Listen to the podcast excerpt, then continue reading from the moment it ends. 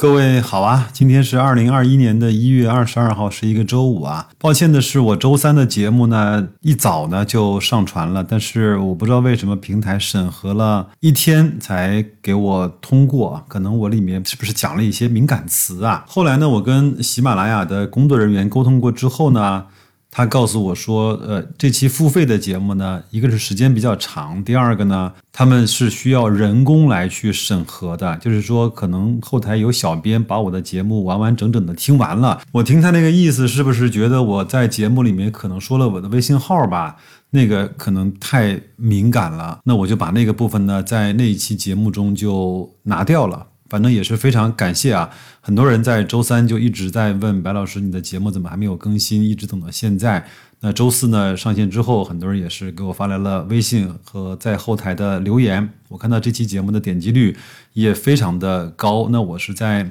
那期节目里呢，就是讲了我的在一月份开年之后我的一些操作。那新的一年我也是有一些新的想法。那包括最近这个市场确实是有一点点的狂热哈，包括这两天都有券商又重新看到了六千点以上，不着急，我们等着这些情绪呢去发酵吧。资本市场呢永远都是这样，就是它永远是在过热和过冷的两端呢去徘徊，它没有一个在也不冷也不热，正好是在非常客观的一个角度去对待。这个市场的那要么就是熊熊很多年，让你觉得生无可恋；要么呢就是牛牛的让你不敢相信自己的双眼，对吧？那如果你感兴趣的话呢，可以去听一下那期节目，看看我对简单但不容易的投资是怎么看的，包括我在一月份以来我做了哪些这样的调整，那我的应对的办法是怎么样的？OK，那今天这期节目呢，我非常感谢一位叫。双立人的一位听友啊，他是给我发来了一个信息，他说在周四晚上呢，呃，刘成就是我们以前讲过那本书叫《投资要义》的作者叫刘成，我也非常的喜欢他，我也在节目中分享了很多他的一些文章和一些想法。那他这一期呢，是和有一个叫。西瓜姐姐的什么一个女生吧，做了一个联合的直播，好像那个博主呢是做房产投资的，那刘成呢是在他的直播间做可转债的分享，讲得非常好。但是呢，他周四晚上弄完之后呢，从周五开始就就开始收费了。那我呢也赶紧把它通过翻录的方式把它给翻录下来，但是我不知道这种方式呢算不算侵权？如果侵权的话呢，请联系我一下，那我就把这期节目呢做下架的这种处理。那各位呢，反正如果在周五的早上。第一时间听到的话，赶紧把这期节目用下载的方式下载到你的手机里，慢慢听。它的整个直播呢是在四十多分钟、五十分钟吧，就是加上讲解，加上后面的一些答疑的过程。对可转债讲的是非常清楚的。那我在我的节目信息区里，把它可转债的几张 PPT 放在了节目信息区，你也可以把它保存在你的手机里。那我是想，这期课程真的是非常非常的有价值，因为什么呢？因为。在用可转债来去做投资的过程中呢，它是一个下保底、上不封顶这样的一个投资的模式，而且呢，它这种方式可以持续非常非常多的年头，它甚至可以不用做太多的研究，它基于以前历史的过往数据，告诉你这个是一个能够战胜大部分的个人投资者，甚至说可以战胜指数的这样的一个投资。另外，它关键是它。风险非常小，就有点像我们说，要你是人生赢家，你躺赚啊，在投资市场上，这种投资的方法和工具是非常非常难得的，很多人可能。对可转债有点懵啊，包括打可转债呀，怎么去用可转债呀，怎么去强赎啊，怎么去转股啊，可能都不是特别的了解。那我也是希望大家通过这一期四五十分钟课程的学习呢，来激发起你对可转债的这种了解。你会发现，哦，原来还有这样的一种工具，可以让我的资金。保驾护航，可能说你投一只个股投几万、几十万或者上百万，你就心里可能会有点紧张了。但是用可转债的这样的方式，你可以把你。比如说，你有个两千万，或者说有个一个亿这样的资金，就完全配置在可转债的上面，用数据、用概率、用逻辑和用它的核心的原理来去保证你能够获得一个稳定长期的这种收益。另外，你的回撤或者说你的风险是被严格的控制在一个模型中的。那我觉得。非常非常的好。那我也是想再重新回来研究一下可转债，所以不知道各位还记不记得，在我有一期讲投资组合的那个节目里，我给自己打造了一支我认为呃是比较稳健、保守，包括持续型的基金的组合，就是用百分之六十的。呃，兴权可转债基金加上百分之四十的纯债的基金，这样的方式来去确保我在整个的牛熊市都能够获得应该的收益和非常非常小的回撤。我们用三年去回测它的话，它的回撤只有百分之八。那么沪深三百它的最大回撤在三年中居然有百分之三十二。你想想看，你如果创立了一支投资组合，它告诉你你最大。最多只回撤百分之八，但是你在三年的过程中，你涨得比沪深三百还要多，但是沪深三百有可能会产生百分之三十二的这种回撤。你哪个的持股心态可能会更好？这就是为什么我们掌握了更多的投资工具之后，你会给自己打造一个在你投资你的资金上的一个小小的诺亚方舟。所以我觉得在学习方面，在投资的工具的掌握方面，投入任何的资源和成本都是划算的，因为有有时候你真的是付出了几块钱、十几块钱，能够给你带来你的资产的保值或者是升值。可以保证你不跳入那些没有意义的坑。那我也不再多说。我希望各位能够把这期课程仔仔细细的把它听完。那如果你真的还有什么问题搞不懂，可以去买刘成老师那本书，叫《投资要义》。如果你还有问题，可以加我的微信，都说我像白老师的首拼字母，可以来跟我沟通，好吗？那就这样，祝各位周末愉快，再见。嗯，首先就是可转债是一个什么东西呢？我们看这行大字哈，可转债是上市公司发行的一种债券，你可以决定是否把它转成股票。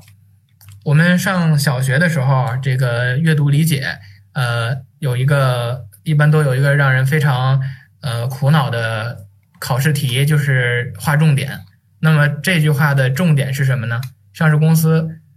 呃，可转债是上市公司发行的一种债券，你可以决定是否把它转成股票。关键词是什么？关键词是：第一，可转债是谁发行的债券？是上市公司发行的债券，也就是说，只有在证券市场交易的上市公司才能发债券，而不是随便什么公司都能发。第二呢，更重要的一个词是谁可以决定是否把它转成股票？是你可以决定，也就是说，持有可转债的投资者可以决定是否把可转债转成股票。这两个特质对于投资可转债来说至关重要，大家一定要就如果不了解可转债的话，一定要记住我刚才说的两个关键词，它就是这两个词呢，非常完整的显示了可转债本身的这个风险收益结构和它的特征。我用保温杯喝水，没人能看见吧？没有，看不见。嗯，很好。嗯，就是我们看这张图下面啊，就是。我们做一个这个基本的假设，就是，呃，所有的可转，哎，其实这不是假设啊，就是所有的可转债，大家记住一个规则，就是它发行的时候面值都是一百元，就目前中国内地的所有可转债都是这样。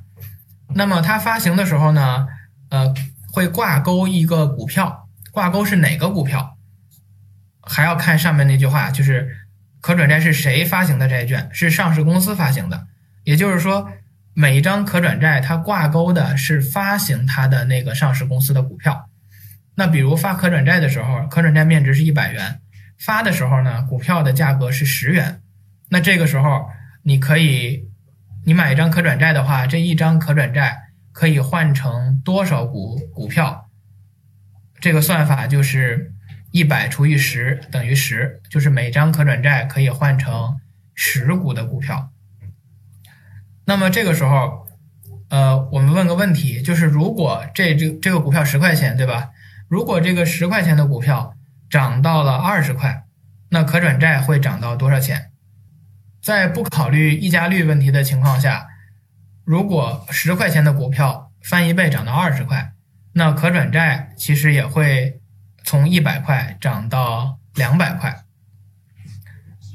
也就是说，在这个股票。在这个可转债所挂钩的正股有一个非常好的表现的时候呢，可转债是会享受到呃同等或者近似的收益。但重点在于后面，就是你买股票的时候，股票所有的涨跌你全部自己承担。但如果你买的是可转债，那么刚才我们说的那个它所挂钩的十块钱的股票，如果从十块跌到一块，咱们往极端的说啊，从十块跌到一块，你的可转债会怎么样？如果这张可转债你持有到期的话，在这个公司不破产不违约的前提下，这个可转债平均会到一百一十五左右，就是每每只可转债的那个情况不一样哈，我们就说一个平均数。呃，各个可转债平均到期还本付息，每年的利息加在一起是一百一十五左右。所以也就是说呢，呃，可转债这个品种它实现了这么一个效果，就是它所对应的股票如果涨了，你可以跟着股票一起涨；但如果它所对应的股票跌了，不管跌多少，只要这个公司不破产，只要债券不违约，你最终是可以。呃，拿到一个还本付息的结果，就是这个是可转债最重要的一个特征，就是所有的假设我们后我们把后面所有的每一张 PPT 全删了，就指这一件事儿，就指这一个特征来说，可转债已经是一个童话般的投资工具。但是我到后面呢，就是我们还会看到可转债其他的就是。比在这个基础上，会有一些对于可转债的持有人更友好的一些特征。嗯，然后我们现在来到第二章哈，大家要记一个，就是有有一个从这个证券市场，呃，应该是两百多年前，呃，世界上就已经有了第一个证券市场。这两百多年间呢，就是不分古今中外哈。所有的这个证券市场的投资者都有一个恶习，就两个恶习。这两个恶习是什么呢？第一是祈求内幕消息，第二是渴望跟庄。这两个，首先这这种想法不对啊。这个，但是咱们不考虑对错的问题，就只问这个想要做这些事儿的投资者，他们这这这两个梦想实现了吗？没有实现过，对，实际上是呃没有实现的。但是为什么实现不了呢？我认为是因为他们没有找到恰当的实现这件事儿的工具。嗯，就是可转债本身是一个呃，当然上面那那两个词呃是是是一个比较污名化的词哈。但是事实上，可转债是一个能够帮你。有效的，并且合理合法的实现那两个妄念的一个恰当的工具，就是今天的呃时间有限，只有四十分钟，我们没有办法把这个全部更底层的原理都讲清楚。大家先记一个结论，就是如果你一百块钱买了可转债的话，嗯，谁是最希望它涨的人？表面上是你，嗯，但是实际上有一个。更希望可转债涨上去的，就是发行可转债的那个上市公司实际控制人。我们可以简单粗暴的就理解为大股东吧。就是大家就只记这个结论啊。这个上市公司就发行可转债的上市公司，它有非常强烈的渴望和非常充分的动机，让这个转债的价格超过一百三十元。先首先，这个所有转债都是呃一百块钱发行，然后呢，我们投资可转债的基本逻辑是，呃，不买，我不我不会去买一百块钱以上的可转债，嗯，所以呢，就是呃，目前就是我的基金呃投资组合里边有二十只可转债，然后每一只都是在这个一百块钱以下去购买的，嗯。嗯，就是。我们要先记住，就是上市公司有非常强烈的动力帮你把价格弄到一百三十元以上。为什么？因为这个上市公司发行可转债，它最终的目的是为了实现股权融资，也就是说，它发出来的这个债，最终如果你转成股，它是不是就不用还了？对，嗯，所以它是，但但是它有股股份的分红啊，股份的收益。它有股份的稀释。对，对你问到一个很重要的问题，就是。为什么会稀释股份？就是他还愿意发可转债。对啊，就通常发行可转债，就是我们只能反向推理啊，嗯发可转债这个行为，很大程度上是上市公司认为自己的估值嗯不是特别便宜，就是呃，简单来说，做股权融资的公司是什么？就什么样的公司会愿意做定向增发或者公开增发？嗯，就是他愿意拿他的股份以当前的价格换成钱，嗯这样的公司他会去发。所以可转债是什么情况会发可转债呢？就是他想进行股权融资，嗯但是市场环境不是特别好嗯，他直接发股票发不出去，，OK，这种情况下他会发可转债嗯。所以呢，一旦他发了可转债，就是可可转债超过一百三十元，并且维持一段时间之后，他就可以提前要求投资者把债转成股。当然，我们作为投资者呢，是不需要真的去转的，因为呃，股票涨了之后，可转债会跟着一起涨，你直接把可转债卖掉就行了。啊，这也是一个知识点啊，就是初学可转债的朋友要就是记住这一点，永远不把债转成股。可转债涨了之后，直接把转债卖掉，然后换成更便宜的可转债。永远不要试图去把债转成股，然后接着去持有股，那个是另外一种投资逻辑。至于这个可转债，比如说有有些情况下，它在折价情况下做转股套利，那是一个更高级的行为。我们现在今天不涉及，就大家只记这一个知识点，永远不把债转成股。嗯我感觉真的是隔行如隔山，就是里面的门道太多了，要学的知识点好多，这真的不是一节课能够讲完的。对对嗯，对，术业有专攻嘛。对，是的，然后呢，就是呃两个逻辑，就是证实刚才所说的，就是三个逻辑，就是刚才所说的，呃，我们为什么确定上市公司希望你把债转成股？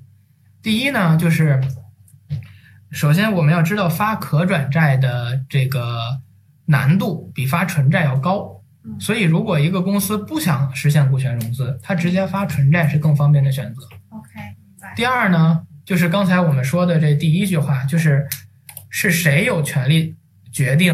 是否把债转成股嗯？他发了以后，是那些购买债券的投资者可以决定。嗯所以，如果一个公司很珍惜自己的股份，他就不应该发可转债，因为发了以后能不能转股嗯，不是他自己说了算的，就是他迫切的希望你转股是一回事儿，他如果不希望你转股，他也管不了。嗯，所以呢，选择权在我们自己这，一方。选择权在我们这一方嗯。所以，如果是真的不想实现股权融资的公司，它不会发可转债。然后呢，前两前两个是逻辑，第三个是数据。从历史数据上看，两千年至今，所有已经发行过并且已经退市了的可转债，超过百分之九十五最终成功转成了股票。转成了股票就意味着它在存续期内，呃，它的价格达到或者远远超过了一百三十元。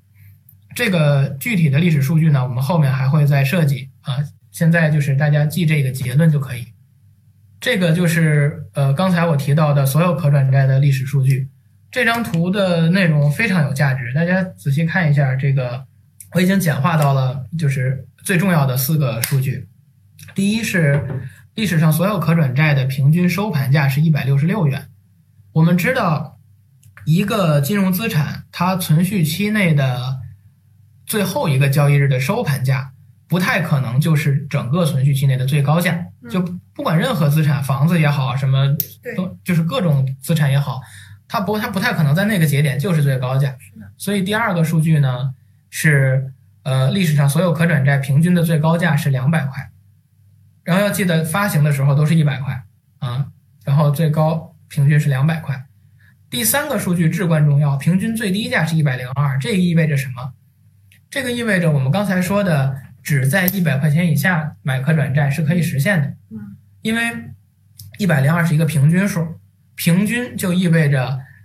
有很多可转债从来没有到过一百块钱，也有很多可转债最低价是低于一百块的。那么我们只要在这个做选择的时候，把那些没有低于一百块的股票剔除掉，仍然有一个很大的池子供我们选择。还有呢，就是可转债平均，就是第四个数据，可转债平均的存续时间是二点三年。我们如果看合同的话，会发现可转债平均就呃所有的可转债一般来说，它的整个的从发行到到强制到期的期限一般是五年到六年，但是实际发生的结果是平均二点三年，可转债就终结了。那是为什么？就是因为我们刚才说的那个逻辑，就是上市公司想办法把转债价格让转债价格超过了一百三十元。其实严谨的来说，是让股票价格上涨，导致这个可转债价格超过了一百三十元。超过一百三十元之后呢，上市公司就可以要求投资者提前转股，然后呢，不想转股的投资者把债卖给想转股的人，这这个整个投资就完成了。但是这里边就有一个疑问哈，就是为什么呃超过一百三就可以强制转股，但是呃平均收盘价是一百六十六，平均的高价要到二百呢？嗯，就上市公司为什么要到一百三之后再容忍它继续涨？为什么不立刻强行让你转股？嗯，它的逻辑是这样：第一呢，是因为它不能刚碰到一百三就强就就强制你转股，它会要求呃在那个价格存续一段时间。就是这个具体的合同条款我就不背了啊，就是。大家要知道，所有可转债的合同条款都是近似的，就这一百三这条线，目前我们发的所有可转债都是这个线。它要存续一段时间，那么存续的这段时间呢，很有可能就是一个月的时间。比如说一一月一号是，呃，这个可转债一百三，那到三十号很可能就已经是涨到一百六甚至更高了。这是第一。第二呢，就是。当这个他刚刚触碰到可以强行赎回的这个线的时候，很多上市公司是不敢的，因为这里面有这样一个逻辑：如果比如说一百三的时候，他说我要强强赎，就是这个强迫投资者转股这个行为叫强赎，就刚碰到一百三，他说我要强赎，那未来一个月如果跌回了一百以内怎么办？那别人不转股会要钱，因为就是如果。呃，他还债的话，最后很可能会比一百要高很多。嗯，那如果他跌得太凶，投资者要他还钱，就没有办法实现他这个目的。所以呢，通常这个上市公司会等到一个比较安全的位置，比如说，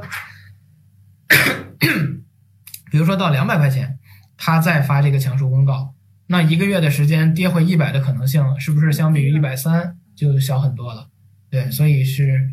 是这样一个情况。哎，我能不能问一个小白的问题？因为我没有接触过，呃，我能不能理解为说，它因为它平均存续期间是二点三年，那你购买的价格基本上面值都是一百块钱，平均收盘价是一百六十六，那我大致可以理解为，大家的在在这个市场上的平均收益都能够到达年化百分之三十。呃，是这样的，呃，到不了，为什么到不了？是因为在过去二十年中，从两千年到现在，你不是任何时候都能买到一百块钱附近的可转债。哦，就是如果大家经历过这个零七年、零九年，还有一四一五年这几个牛市的话，我们会发现，在牛市后期，连一百五以下的转债都很难见到。所以呢，就是你会有你你如果只投资可转债的话，为什么到不了三十？是因为你会有一个很长时间的空档，就可能你会有几年的时间买不了可转债。那如果那段时间你有能力做别的投资。或者你只能存银行，这两种情况收益率就会完全不一样。嗯，但是现在有一个不一样的情况，嗯，就是从一八年开始，可转债市场进行了一个扩容，就是在之前零七年还有一四年、一五年的时候，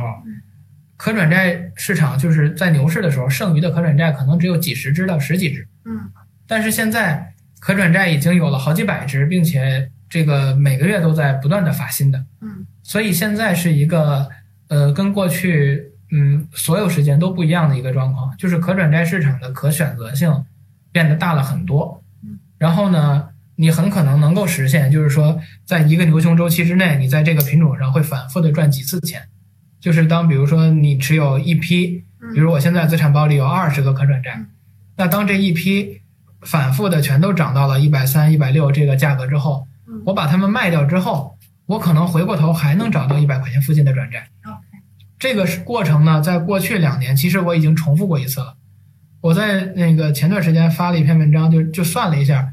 过去两年多刚好是有二十只转债超过一百三卖掉。嗯。然后，但是卖掉之后还还有可转债可以买。这个在之前的这个这个历次的牛市中都不都不能实现，就是通常就是你把一波转债卖掉之后，回过头一看就全是贵货，就就买不了了。但现在这个这种情况呢，是以前没有出现过，就对投资者非常非常友好的一个市场。嗯，讲到这里，我觉得这个跟房圈其实还有点类似啊，就是房圈这两年呢，有一波也是这样做波段的这个投资客，他们可能在不同的城市当中做轮段。做轮动，呃，深圳那一波就有很多人去深圳，然后深圳涨完以后呢，他们这些人又去到了这个上海、杭州，那接下来又来到了北京，所以其实也是踏着这个波段走的。啊，对，也是一种轮动，对，它其实就是也是跟你说的这种，你你是在这个这个这个里面的，就可转债里面的这种轮动，他们是在这个不同城市之间的这种。波段的轮动，然后那我想问一下，呃，你做的这种轮动最高的收益，你有你有没有算过？大概能够到年化收益多少？这个我可以问吗？啊，是这样的，就是呃，在经历一个完整的牛熊周期之后，大概是二十，年化百分之对，大概是二十。但是过去过去两年多呢，没有到那么高，因为过去两年多没有出现过像零七年和一四年那种系统性的牛市，就包括零九年那种情况也没有出现。所以过去两年多呢，就是呃，我的这个可转债基金大概是百分之三十三的收益，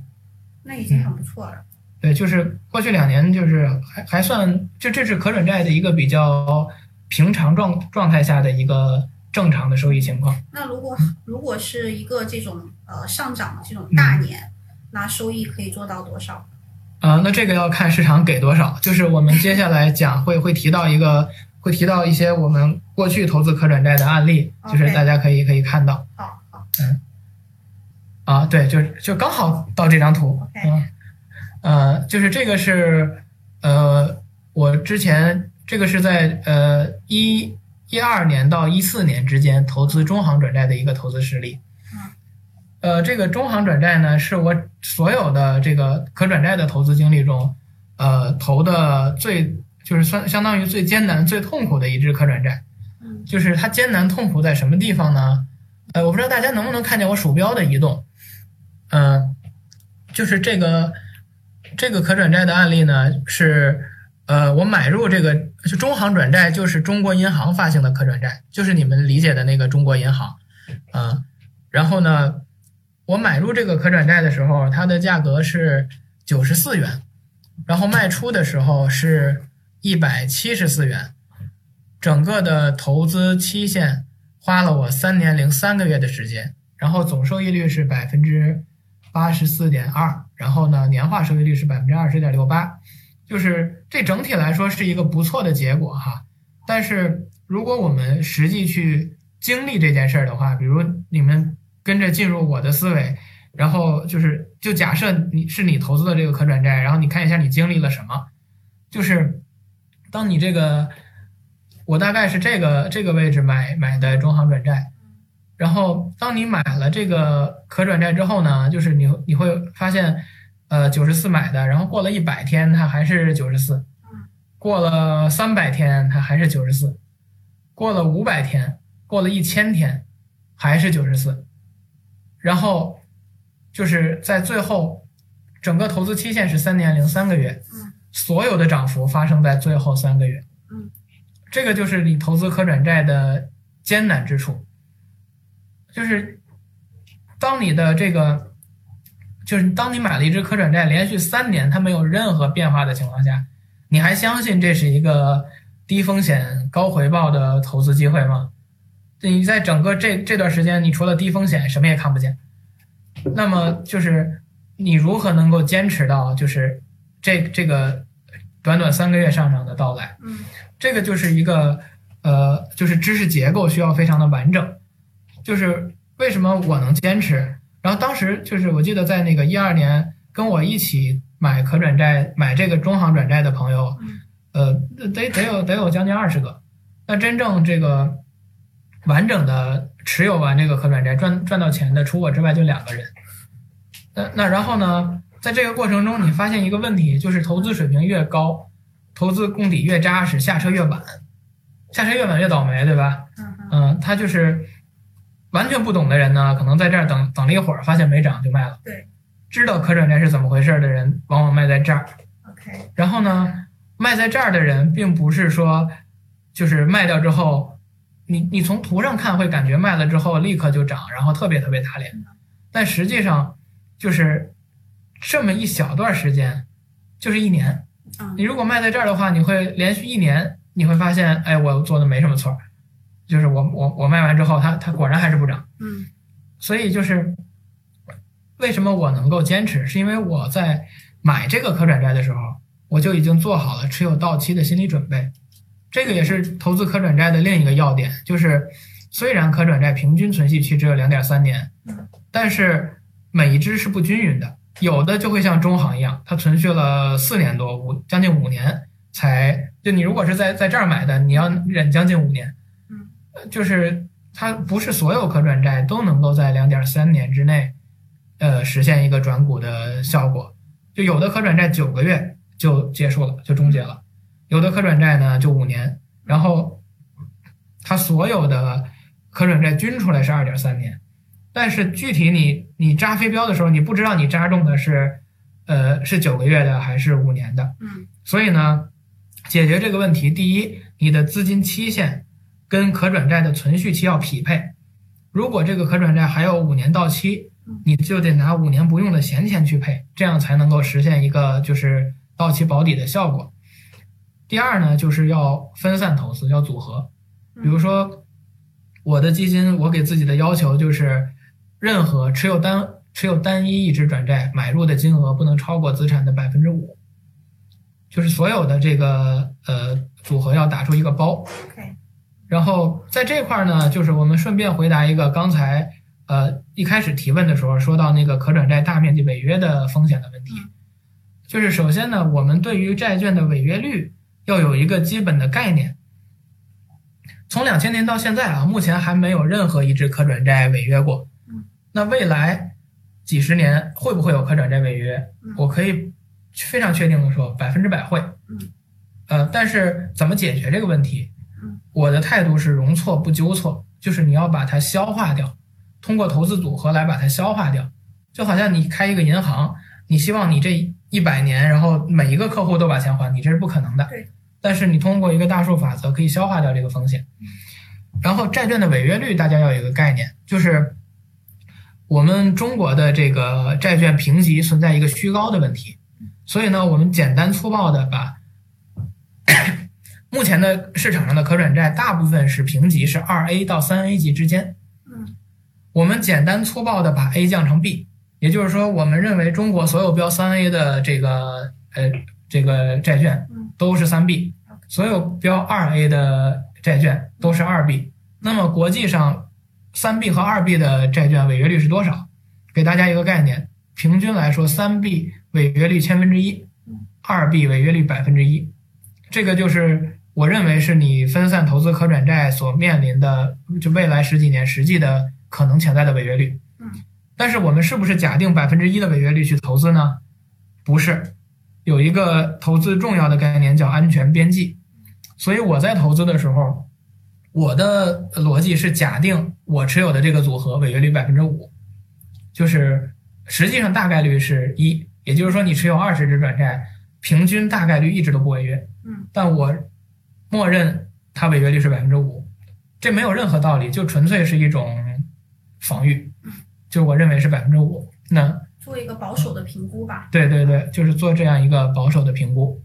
嗯，然后呢，我们我们看一下下一个投资案例。哎，你等一下嗯，我问一下，那有没有人是买在这个最就是刚要开始的这个刚要上涨的这个起点的？能不能可能在这里买入呢？从事实上肯定是有，但是从能力上，我认为没有人具备这样的一个能力嗯。就是我们去看这个投资界的富豪榜，嗯，那些排在榜首的人呢，你去往回反算他们的收益率，然后一般来说，这个这些投资大师的投资收益率差不多就是就是最顶级的大师投资收益率大概就是十五到三十之间。嗯而如果就是你刚才说的那个能力能够实现的话，嗯收益率一定会高到天上去，就不会是这样的一个情况。就所以我们反过来推，是嗯不支持有人有这样恐怖的能力。然后呢，从这个但是能不能在这个起码在刚上涨的时候就会有很多人进来？呃是这样，你看这个它它在这个过程中出现了很多次刚上涨的时候，比如这儿是一次，这儿是一次。啊，就是你如果每次，而且就是我这是把五年的图给给给拉出来的，啊，如果你把它变成那个那个就是比较短的时间的话，你会发现就是就是你你每过一段时，你每过几个星期就会觉得哇啊要涨了。OK，我明白了。对，但实际上就是当它不发生的，就是你只有当当它完成之后回过头来看，嗯，才知道它是不是真的发生了。我明白。所以为什么我们需要我们需要看这个数据？嗯，就是平均数对我们来说很重要，因为具体发生什么我们不知道。我明白了。对然后呢，我们再看一下就是另外一个投资案例，就是我讲的案例都是已经终结的可转债啊，就是现在已经不存在了，所以呃大家不不用不用去找，然后不是这种情况。呃，这张图给大家看五秒钟啊，记住这个这个是蓝色光标的股票的走势，我们记住这个图的走势，然后看下一张啊。然后下一张呢是蓝色光标的转债的走势。我们要知道，就是这两张图是同一家公司的股票和可转债在同一时间段内的走势，一定要记住是同一时间段。然后，那我们有没有发现，就是同一时间段内这个呃股票跟转债为什么出现了相反的走势？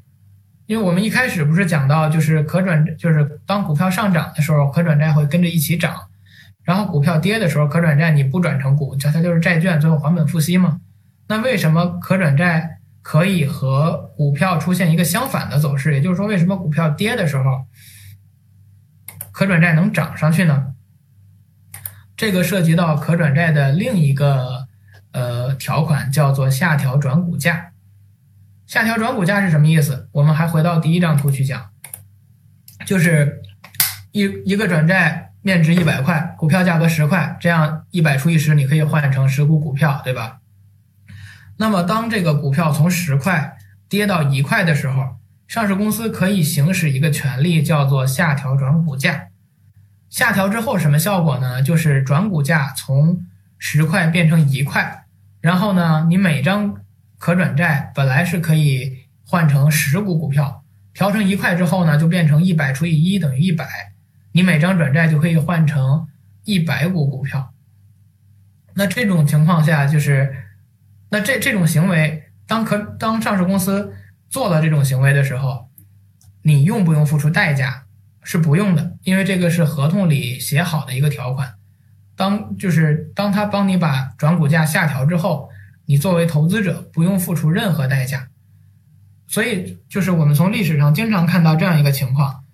就是。一个可转债一百块，然后它挂钩的股票十块，然后呢，股票从十块跌到五块，然后下调转股价再涨回十块，这时候可转债涨到了两百块，也就是说，股票从十块跌跌到五块，涨回十块，整体来说股票没涨没跌，但是你的可转债却翻倍了，这种情况就是这个下调转股价这个条款存在带来的结果。那上市公司为什么会？这样拼了命的帮你呢，其实就是他不是在帮你，他是在帮他自己。刚才，然后第二章我们讲过，就是上市公司发行可转债是为了希望你把债转成股，这样他的债就不用还了。那么他通过下调转股价的这个呃行为，就可以把这个就可以提高转股的概率。也就是说，比如说他把转股价从十块调到一块之后。这个股价再涨一倍只是两块，但是那个时候呢，可转债超过了一百三，它就可以要求投资者转股。这个就是蓝标转债这个走势发生的原因，就是蓝标转债在下跌的过程中，连续发生了三次下调转股价的情况。就大概我我只凭印象啊，这个位置下调了一次，然后这个位置下调了一次，然后在在这块又下调了一次。下调之后呢，然后你看这个。股价稍微涨了一点儿，可转债就因为下调转股价的关系，它的底价变了，然后可转债就从这儿直接涨到了一百四十多，就是这个就是下调转股价的条款对于可转债的一个影响。然后下一张图我们看一下，就是啊，大家知道这个是已经过时的信息啊，这不是当当前的信息，这些可转债也不是我持有的可转债，所以不构成投资建议。呃，给这大家看这张图是什么意思呢？就是呃有几个重要的指标，比如说这个呃。第一列是可转债的名称，第二列是价格，就是会发现，就是这些都是一百块以下的可转债。重点要说一下第三个指标，就是溢价率。这个溢价率是什么意思？比如说，溢价率百分之十五意味着什么？那意味着，如果你的可转债所挂钩的股票从现在开始涨百分之一百，那么你实际可转债的获得的收益大概率是一百减去十五，是八十五。就是这个溢价率的意思，就是说，比如溢价率是十五，那么就是说，你所持有的这个转债，它对应的正股要先涨百分之十五，然后再涨，理论上才跟你的可转债有关系。所以十五的溢价率是这个意思。那你看，比如说有些可转债溢价率是百分之四十，百分之四十什么意思呢？就是说，如果它就是它的正股需要先涨百分之四十，然后再涨，才跟你的可转债有关系。然后后面这一列就是可转债的到期年化收益率，也就是说，如果它不能够，就是可转债不能转股，最后到期还本付息的话，呃，你最后拿到的结果是这样。你可以把这一列数据理解成是，呃，在可转债不违约的前提下的最坏结果。然后接下来呢，这张图就是给大家看一下投资可转债比较重要的几大要素。这个其实刚才大部分已经讲过，就是首先第一重要的就是价格。当你的当你用一百块钱附近的价格买了可转债呢，嗯，你的利益和上市公司实际控制人的利益是高度一致的，你们两方都希望可转债尽快涨到一百三以上。所以，但是如果你是两百块钱买的可转债，那么你作为投资者就是你就只能自生自灭了，就是两百块的可转债。呃，上市公司没有任何动力再帮你把转债弄到四百块，这完全就是一个随机波动。那么，如果你买两百块钱的转债，可转债的防御性几乎全部消失，那就变成了一个就是纯粹和赌博没有什么区别的事情。第二重要的指标就是溢价率，也就是刚才我们讲到的溢价率这个东西越低越好，因为溢价率越低呢，你去当你买可转债的时候，就是你所需你所。需要期盼的正股的上涨幅度就更低。然后第三重要的因素是剩余的时间，呃，就是说，如果这个可转债还有五年或者六年到期，那么，呃，假定你是发行可转债的上市公司，你可能会认为就是未来五到六年一定会有一个牛市，所以你不会急于下调转股价。但如果这个是可转债还有两年或者三年到期，那么呃，上市公司下调转股价的动力会大很多。第四条是下调转股价的历史，比如说像刚才的蓝标转债，它已经下调过两次转股价之后，那你就有很大的可能性，你可以预期它如果股价再跌还会调第三次，就是它下调转股价本身是上市公司给你发出的一个信号，就是它告诉你我已经很迫切的想要转股了。然后第五条呢，其实大家不用特别考虑，就是历史上曾经发行过可转债并且成成功转股的这个呃公司，未来再发可转债的时候，他因为熟悉整套流程，所以呢，他想办法让你这个转股的这个过程会更加顺利一些啊，这是一个比较次要的因素，大家知道就好。嗯，然后今天的内容呢，差不多就是这样。然后最后呢，给大家看，就是这张图里有三个二维码。第一个二维码呢，是我的微信订阅号“破晓笔记”，然后我在里面会分享一些投资的随感，然后大家可以关注一下，就是这里边会有一些比较动态的信息。然后呢，第二个二维码是我在这个呃今年刚出版的一本书，叫《投资要义》。呃，这个书呢会比较系统的讲一个投资的体系。呃，刚才讲的可转债的内容，在这本书里边会占一个非常非常大的篇章。就是如果刚才说的可转债的那些内容你觉得是有启发的，那可以去看一下这本书，这里边会有更完整、更严谨的一个系统。啊，这个确实是一本好书哈，有时候我自己都看。呃，第三个二维码是呃我们公司工作人员的这个工作微信。如果大家有一些呃资产配配就是资产配置方面的考虑，可以加这个微信详细的沟通啊。然后这个大概呢就是今天全部的内容啊。一会儿我会跟西瓜还再有一个互动的环节啊。我看一下评论区的留言哈。然后有人问在哪里买呢？这个确实是，呃，看来是完全没有接触过哈。呃，可转债和股票一样，就是在这个证券账户里边就可以买。然后可转债呢也没有什么门槛，就是每张可转债是一百块钱。然后在呃中国内地的话，所有可转债的这个呃投资起点都是十张起，所以相当于没有门槛，就是一千块钱就可以投。那这种东西如果到了香港和美国市场呢，很多可转债都是场外交易的。那有的是一百万起，有的会几百万起，就是它经常会会是以张为单位，可能几百张、几千张、几万张起。所以就是中国内地的证券市场对于可转债的这个投资者是非常非常友好的。嗯，这有人问就是。嗯，但是可转债对应的公司很少有行业的龙头，呃，就是首先我们要搞清楚投资可转债的这个盈利的逻辑是什么。买可转债，你不是买的好公司，你要的是一个收益和风险的不对称。就是其实真正，比如说，呃，咱们不说公司好坏啊，就说以现金流充沛还是紧张为这个呃标准，像这个。你看中行转债，像中国银行这样的公司，他就不会去给你下调转股价，因为他就是他钱太多了，就大不了还掉嘛。但是像蓝标这种，就是它扩张比较猛，然后现金流比较短缺的公司，就是它会更有动力去把转股价给你下调下来。所以说呢，就是你在投资可转债的时候，公司质量的好坏，其实对于收益率是有一个补偿的效应的。也就是说，不是说公司质量越好。你的投资收益率越高，这个跟就是其他类型的投资不太一样。嗯，这个是啊，就是这这个还是要仔细看一下投资要义里边会有非常详细的对这个问题的一个讲解。